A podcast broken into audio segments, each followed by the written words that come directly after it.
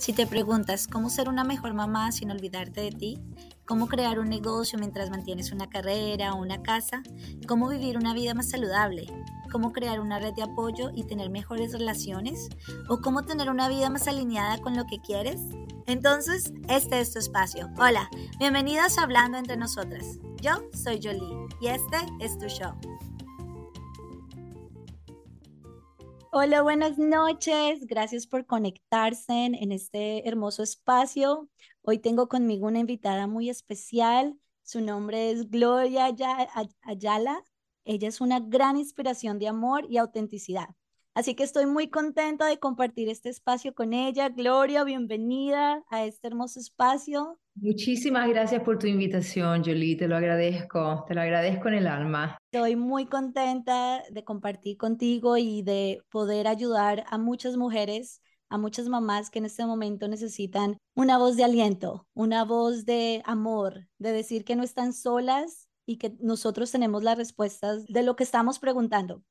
Ella es una gran artista, tiene una excelente intuición y mm. utiliza el arte para darnos ese amor.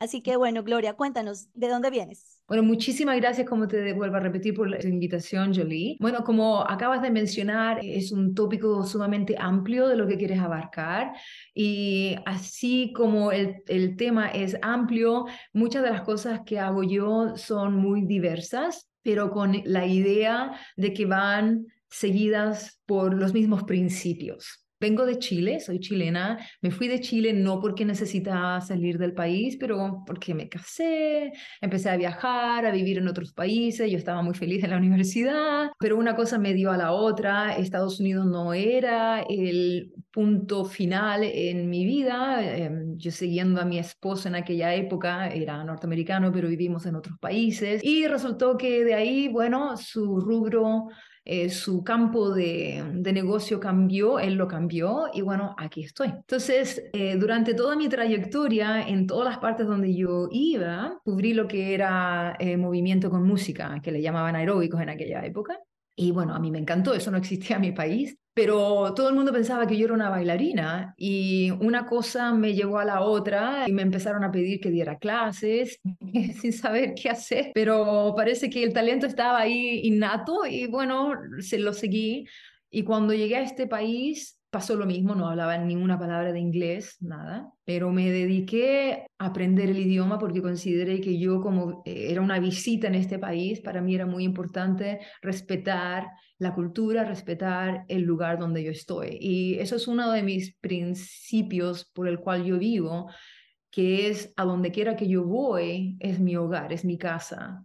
Y yo lo trato como tal, ¿no? Con el respeto que se merece, con la atención que se merece Muchas veces uno comete errores, pero hay que seguir adelante con eso, ¿no? Y mm, el campo de fitness, ¿cómo se llama? No era mi vocación, no era mi llamado, ¿no? Lo que me movía en lo que yo hacía era esta idea de la importancia que es el moverse.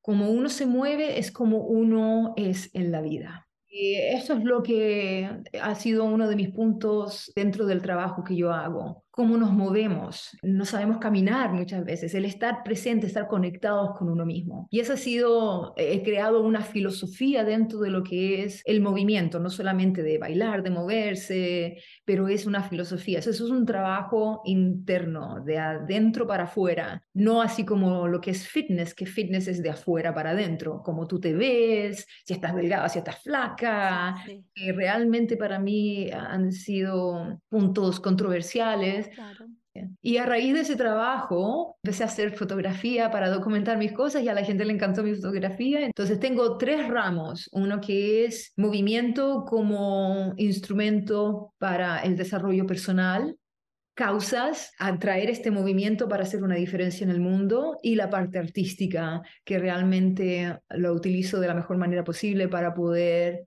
traer todas estas ideas juntas y utilizar el arte de la fotografía como un medio de involucrar al mundo, a la gente, al público, de una manera que no sea violenta o que no sea, que no le esté imponiendo yo a la gente de que sean partícipes de mi causa, porque no creo yo en eso, ¿no? Tú eres el ejemplo de tener ese coraje, esa valentía de hacer algo diferente, de utilizar lo que tú tienes para crear y para inspirar a otras. Entonces, ¿qué consejo nos darías para encontrar nuestra autenticidad desde un, un punto de amor?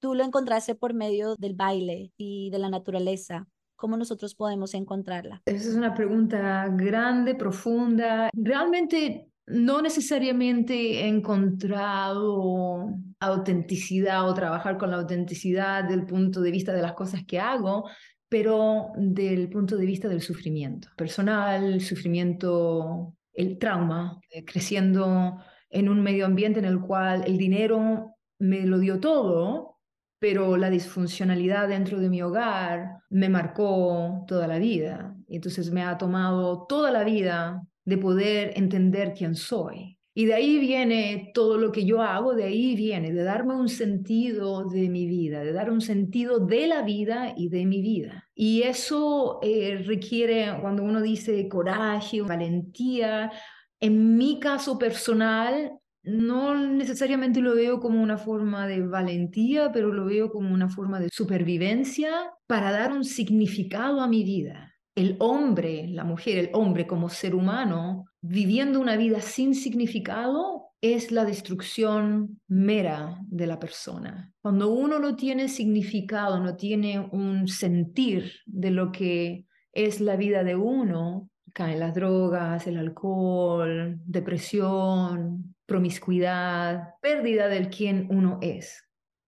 Y el tratar de ser auténtico está completamente mm, siendo atacado por el mundo, porque el mundo en el que vivimos no necesariamente apoya a quienes son auténticos, porque para ser una persona auténtica, uno tiene que ir en contra del status quo. Tiene que ser uno diferente. Claro, todos somos diferentes, pero es más fácil caer en la mediocridad o caer en el conformismo. Una de las cosas que yo descubrí o que aprendí, o que por lo menos así lo veo yo, encontré aquí cuando me mudé a este país, que me sorprendió mucho, fue como en este país sentido de libertad realmente para mí no existe, porque la libertad, la gente está distraída, la distraen con la, la comodidad eh, con una, una educación muy mediocre y con un entretenimiento barato. Todo tiene que ser cómodo y todo es comodidad. Los comerciales son un perfecto ejemplo de eso, de la comodidad de hacer esto, de la comodidad de hacer lo otro, y no necesariamente de enfocarte de cómo te podemos ayudar a ti como persona de desarrollo, etcétera, etcétera. Y eso a mí me llamó mucho la atención y la manipulación. Yo por eso cuando crisis mayores fue cuando decidí al final separarme y después divorciarme en el 2003 fue cuando ahí ya me cansé de, de la manipulación del, de, los medios, eh, de los medios de comunicación, de la televisión. Tú cambias de un canal a otro y cómo te manipulan, de las revistas en los supermercados, cómo te manipulan para distraerte con una información barata, en vez de enseñarte cosas, en vez de aprender cosas. Y la gente que creó todos estos medios sociales, ellos saben eso. Es porque yo estudio neurociencia, es una adicción porque es como un premio. El hecho de que tú estás abriendo todas esas aplicaciones constantemente durante el día es porque ha habido un acondicionamiento de tu sistema de producción de dopamina en el cerebro. Entonces la dopamina, la gente piensa que es un, neurotransmisor que, que, quiere tener placer y no es necesariamente placer. La dopamina se requiere para poder motivarte a hacer cosas. Sin la dopamina tú literalmente te mueres. Yo trabajo con gente con eh, problemas eh, neurológicos, con gente con Parkinson y con gente con esclerosis múltiple. Entonces, siempre aplicando todo este tipo de conocimiento. Entonces, ¿qué lo que pasa? Que básicamente, hablando desde un punto de vista de neurociencia, cada vez que tú le haces clics, tú recibes ese de dopamina en tu sistema, pero llega un punto que tú has llegado a un plató que necesitas más y continúas y continúas y continúas. Y eso es adicción. Y esa adicción se aplica a muchas cosas. Entonces, volviendo a tu pregunta de ser auténtico, para ser auténtico se requiere de mucho tiempo de reflexión, de parar y decir, bueno, a ver, ¿quién soy yo? Y preguntarte qué, qué quieres. Pero la pregunta para mí, sobre todo cuando yo era joven, más joven, me, me causaba mucha ansiedad porque yo no tenía idea qué es lo que yo quiero empecé a hacer mucho trabajo y me puse a pensar, ¿no? ¿Qué es lo que yo quiero? Está determinado por dos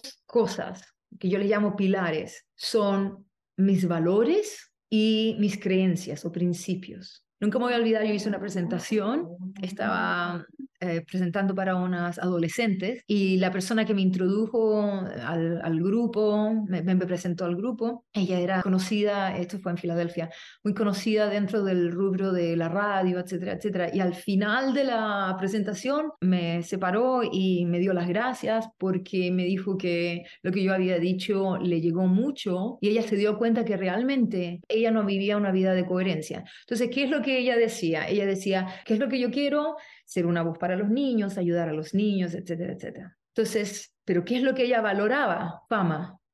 ¿Y qué es lo que ella creía? Que la fama, ponerse en el público y dar esa idea de que ella iba a ayudar a los niños, le iba a traer más fama. Pero si tú vienes de un lugar de autenticidad, tú vas a decir, no, yo quiero ser famosa. Y por ser famosa, estos son mis valores y en esto creo yo. Entonces, tener esos tres pilares que te van a sustentar una mesa, por decirlo así. Esos tres pilares en congruencia, son congruentes consigo mismo. Entonces de ahí yo vengo entonces a preguntarme cuáles son mis valores. Si yo valoro amor, por decirlo así, yo creo que el amor me va a llevar a donde yo quiero. ¿Y qué es lo que yo quiero? Tener una vida plena de amor, pero para ello debo entender lo que es amor. Amor es respeto, Amor es conocimiento, amor es integridad, amor sobre todas las cosas es responsabilidad por mi salud, responsabilidad por lo que yo voy a hacer para poder cultivar mi mente, qué es lo que entra a mi mente, va a salir por mi boca. Y eso es una de las cosas también que hago lo posible para comunicar dentro de todo lo que yo hago, es el entendimiento profundo y real de lo que es amar, cosa de que nosotros no realmente no sabemos hacerlo, porque se requiere de práctica. Cuando insultamos a una persona que queremos, no estamos amando. Cuando le gritamos a nuestros hijos, no estamos amando al niño y no nos estamos amando a nosotras mismas. Cuando alegamos y decimos cualquier cosa, no estamos amando ese momento entonces, ¿qué es lo que estamos haciendo? Estamos dando por hecho la vida, cuando en sí la vida es tan sagrada, sagrada en el sentido que yo, de ese otro de mis principios, yo me levanto con un sentido de gratitud tan profunda porque yo sé que me voy a morir mañana. O sea, no voy a vivir toda una vida, ¿no? Pero ¿qué voy a hacer yo para dejar una estampa en mi casa? Mi casa es mi santuario. ¿Qué voy a hacer yo para dejar una estampa en el mundo, en el exterior, en el trabajo que yo hago, con la gente con quien yo interactúo. Yo no sé cuáles son los dolores y las tristezas y las congojas que ellos tienen. No tengo la más mínima idea. ¿Qué es lo que yo hago para poder vivir una vida coherente con los valores que yo tengo. ¿Cuáles son mis valores? Para mí el valor del amor es importante, como ya mencioné. Entonces tengo que hacer todo lo posible para vivir una vida basada en ese valor. Si me pongo a beber como loca, por decirlo así, no me estoy amando, pero tengo que ser consciente. El ser auténtico me va a decir, apróntate a las consecuencias, en vez de tratar de cegarme. Entonces, esa introspección, como te digo, para mucha gente puede ser dolorosa porque hay que mirarse al espejo. Y estás hablando de algo muy importante, es aprender a conocer esos valores, pero ¿cómo sabes qué valores son importantes para ti? O sea, en, la meditación, ¿cómo sabes?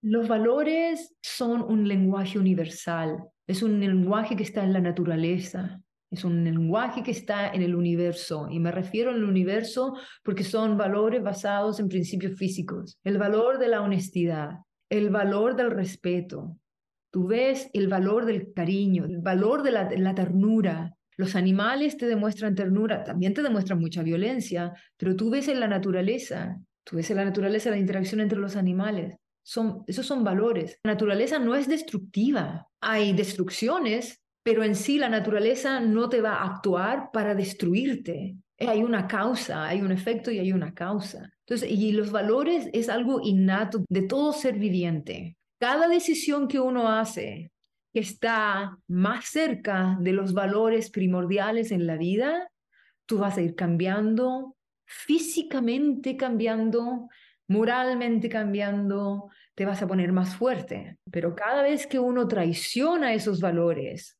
aun cuando el mundo no lo sepa, y cuando tú te traicionas a ti mismo, aun cuando tú hayas puesto una cara de éxito, una cara de que soy buena, una cara que, que soy inteligente, cualquier cosa en el mundo, pero tú sabes que detrás tú has mentido, has robado, has faltado, no has amado, tú, sola y únicamente tú, vas a ser la persona que te va a crucificar unas palabras muy, muy intelectual y muy sabio, porque así es, o sea, queremos mostrar lo que tú dices a otras personas, pero nosotros sabemos en realidad. Y uno se siente culpable cuando tú haces algo que no va contra ti y lo sientes, sientes cuando tú no estás actuando en alineación contigo misma. ¿Cómo nos podemos empezar a amar que es tan difícil? No sabemos cómo empezar a amarnos nosotros mismos. Como tú dices, aprender a conocernos ¿Cómo hacemos eso? Así como somos individuos, también nuestros procesos son individuales. Entonces uno no puede seguir una regla de que tienes que hacer esto, tienes que hacer aquí, tienes que hacer allá, porque cada uno tiene su propia historia, su propia experiencia. Lo que sí uno puede hacer es compartir ideas que espera uno le pueda hacer de apoyo y le pueda hacer de inspiración más que nada para otros. Y esa es mi intención. Una de las cosas por las cuales yo vivo es que yo considero que uno no puede ser lo que no practica. Yo en la vida no puedo ser lo que no practico. Entonces, desde ese punto de vista, hago pequeñas cosas, tengo mis pequeños protocolos durante el día y como te vuelvo a repetir antes, esto ha sido una trayectoria de vida para mí porque vengo, soy una persona producto de trauma, pero cómo trabajar ese trauma de tal manera que uno no pase a ser una víctima.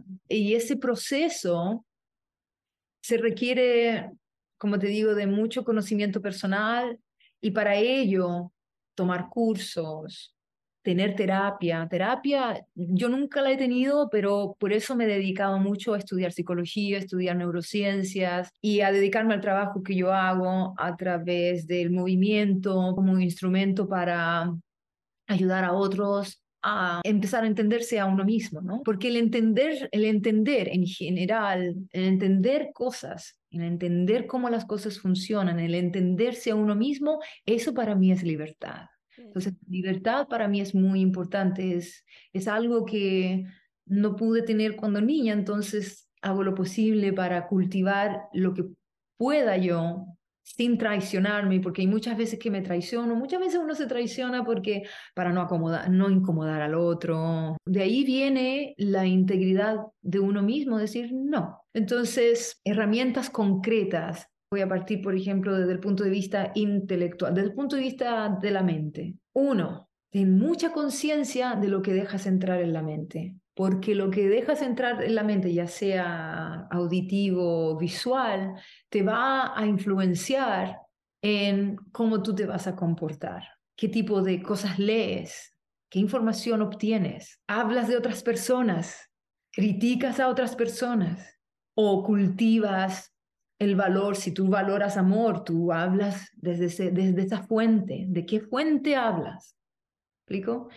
Porque todo ese tipo de cosas, el cerebro, la mente hace lo que tú le dices. Desde el punto de vista de salud, para mí mi salud es todo. Y hago lo posible por mantener mi salud, en, no por cómo me voy a ver físicamente. Claro que eso es el producto, es uno de los productos, ¿no? que te vas a ver bien, etcétera, etcétera. Pero para mí mi salud es importante.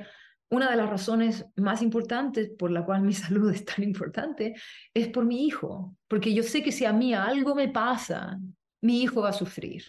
Si bebo, yo no bebo. Yo no, una de las razones por la cual no bebo es porque sé con lo que hace el alcohol a tu cerebro. El alcohol literalmente te encoge el cerebro, te encoge la materia gris del cerebro. Entonces, con el tiempo, el alcohol te va limitando y te va afectando las capacidades cognitivas.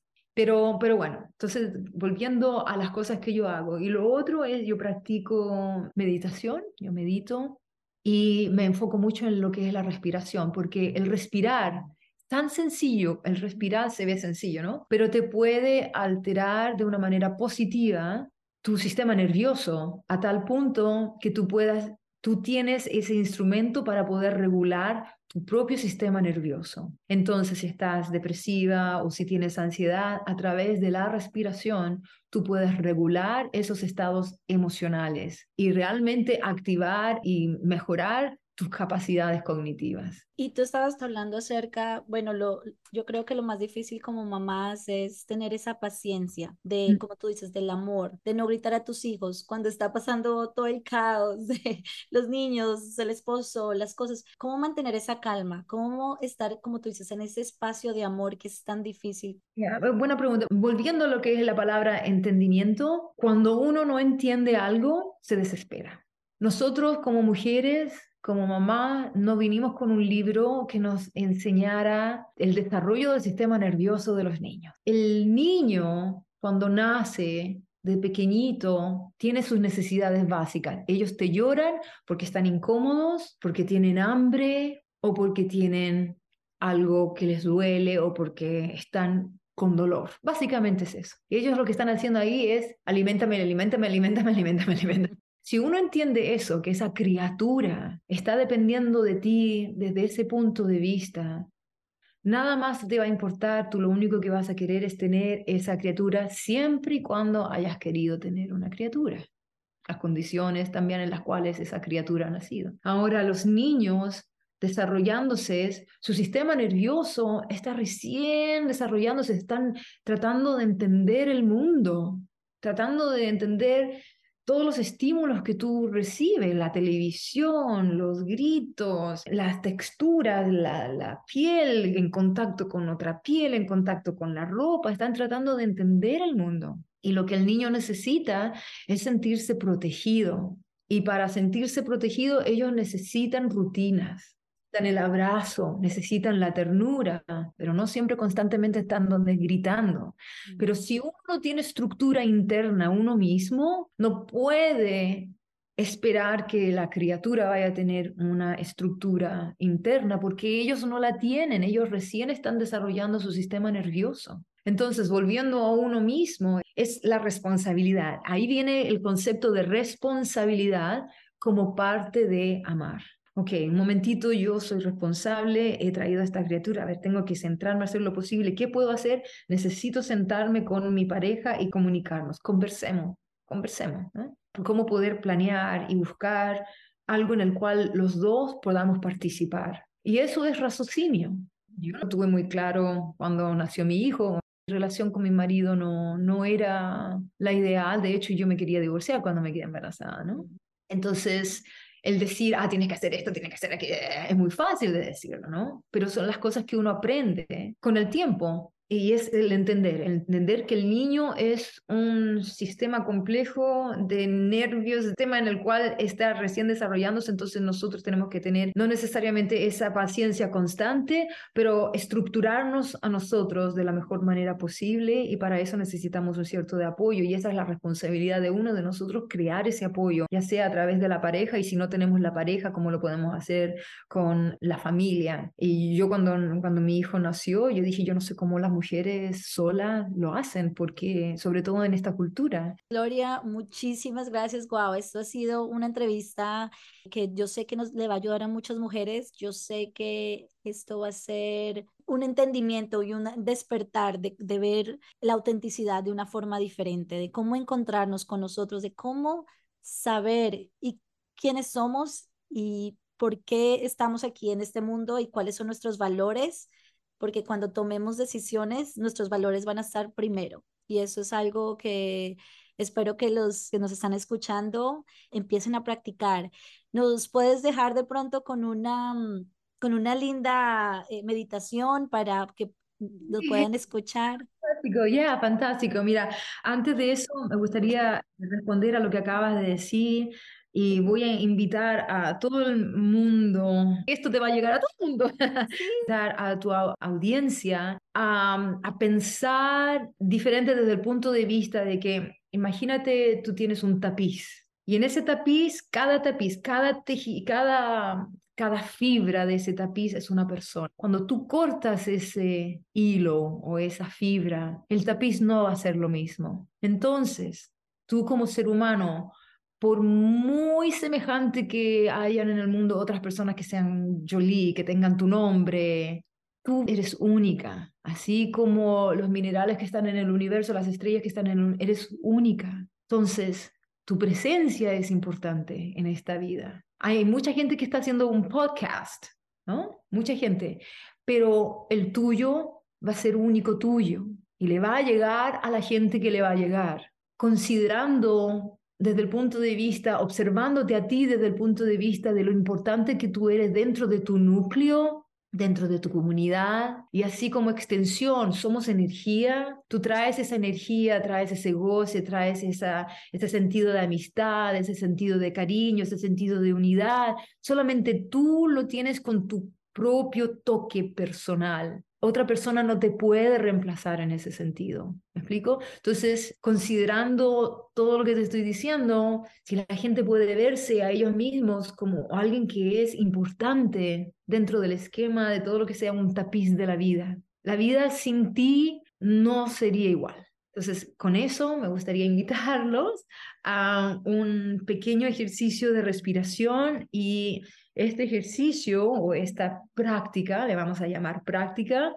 Bueno, y con esto me gustaría, eh, si, si tú quieres, eh, completar con un, una pequeña práctica de respiración. Una, va a ser una secuencia sencilla que uno lo puede hacer tal vez por un minuto y si tú lo quieres practicar por más tiempo, sea como sea, pero es una práctica y a lo que me refiero es que uno lo puede hacer durante todos los días o dos o tres veces al, al día si es posible, ¿no? Pero es sencilla y el propósito uno de los objetivos de esta práctica es regular el sistema nervioso, específicamente la parte del sistema nervioso que es el que actúa cuando uno está tenso, cuando uno es el fight or flight, es, es el simpatético, creo que se dice así en español, el simpatético, ¿no? Es el sympathetic nervous system, es el simpatético y siempre está en tensión. Entonces, ¿cómo hacerlo para poder regular esa parte de nuestro sistema nervioso en el cual vaya a calmar a nuestro sistema y así uno puede centrarse mejor, tener mejor comprensión, tener mejor entendimiento, tener mejor raciocinio.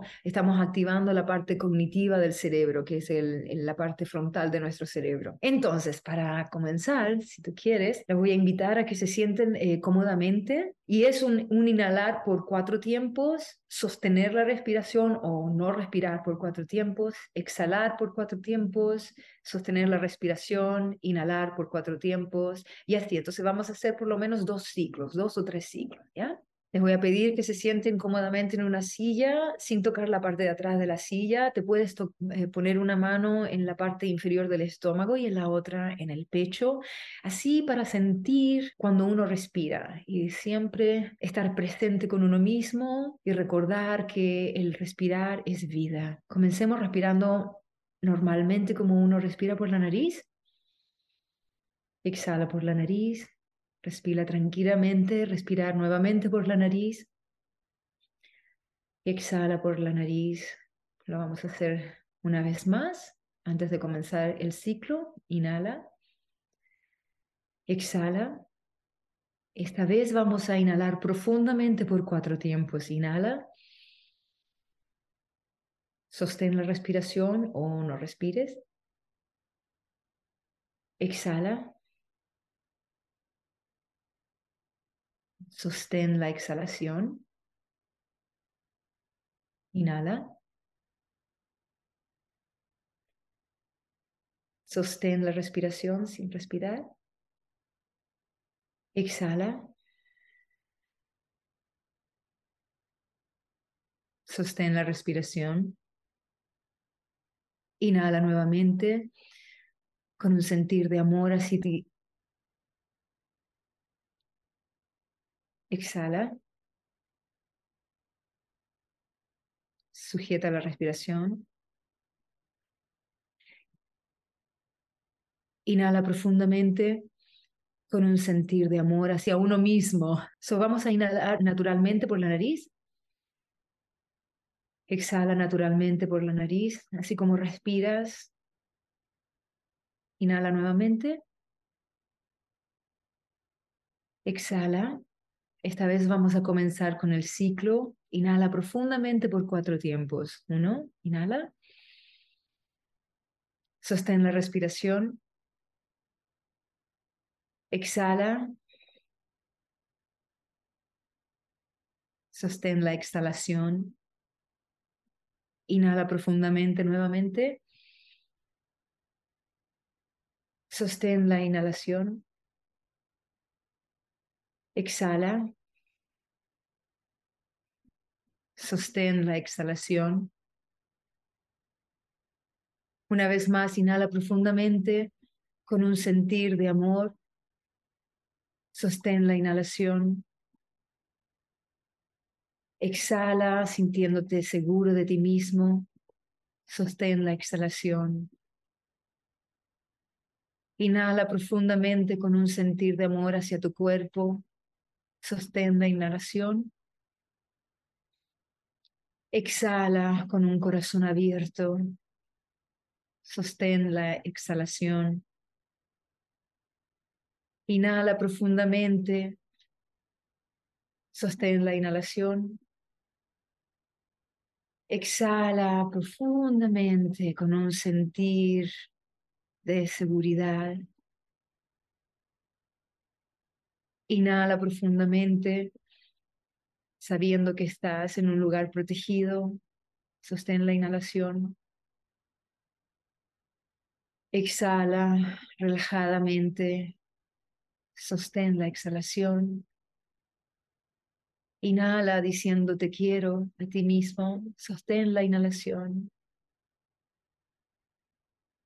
Exhala diciendo aquí estoy para ti, ayudándote. Exhala, exhala, sostén la exhalación. Inhala profundamente con un sentido de esperanza en tu alma. Sostén la inhalación. Exhala Sostén la inhalación. Inhala profundamente una vez más. Sostén la inhalación. Exhala, segura de ti mismo nuevamente. Sostén la exhalación. Inhala una vez más.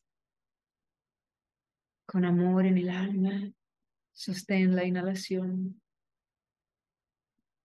Exhala una vez más. Sostén la exhalación. Ahora respira naturalmente por la nariz. Exhala por la nariz. Inhala por la nariz. Exhala una vez más. Les voy a pedir que extiendan los brazos hacia el cielo con un sentir de gratitud. Inhalen y con ese mismo sentir de gratitud abracen su cuerpo, abrácense a sí mismo y díganse, te amo, te quiero, te respeto, gracias por todo lo que haces por mí, gracias por estar aquí. Inhala una vez más y abre los brazos hacia el cielo, extiéndelos con esperanza, con amor. Exhala, abrázate nuevamente y dite a ti, di a ti misma, dice a ti misma, te quiero. Gracias. Y gracias a ti, Jolie, por este momento. Y gracias a todos aquellos que estén escuchando con mucha humildad. Comparto esto. Obviamente hubo algunos bugus por aquí por allá, pero esa no es la idea. La idea espero que sea un momento en el cual decidan ustedes usar este pequeño instrumento que es la respiración como una ayuda para poder centrarse uno mismo y para poder estar presentes con uno mismo. Mientras más presentes estamos con uno mismo, más presentes estamos en el mundo. Muchísimas gracias Gloria por este espacio tan lindo y por darnos la oportunidad de, sentir y de amar y de amarnos a nosotros y de tener esta conversación tan linda. Muchísimas gracias.